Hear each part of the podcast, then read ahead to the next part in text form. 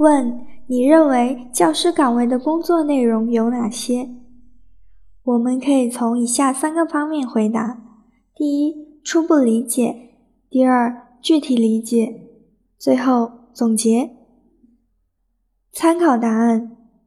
我认为，一般教师岗位的工作内容，从宏观上可以分为两种性质：一种是教书及传授知识，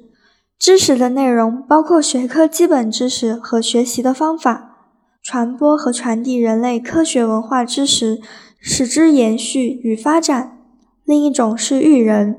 依据教育规律和青少年身心发展的规律特点，通过传授科学文化知识和技能，发展学生的智力与体力，培养学生良好的思想道德品质及道德教育。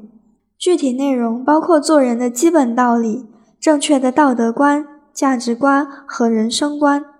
班主任作为教师中的特殊群体，工作内容在一般的老师基础上，还要有一些班级管理工作，具体包括班级文化建设和班集体建设等，宣传社会思想，发展与创造新的科学文化知识。若我有幸成为了一名教师，我会在以后的工作中虚心求教，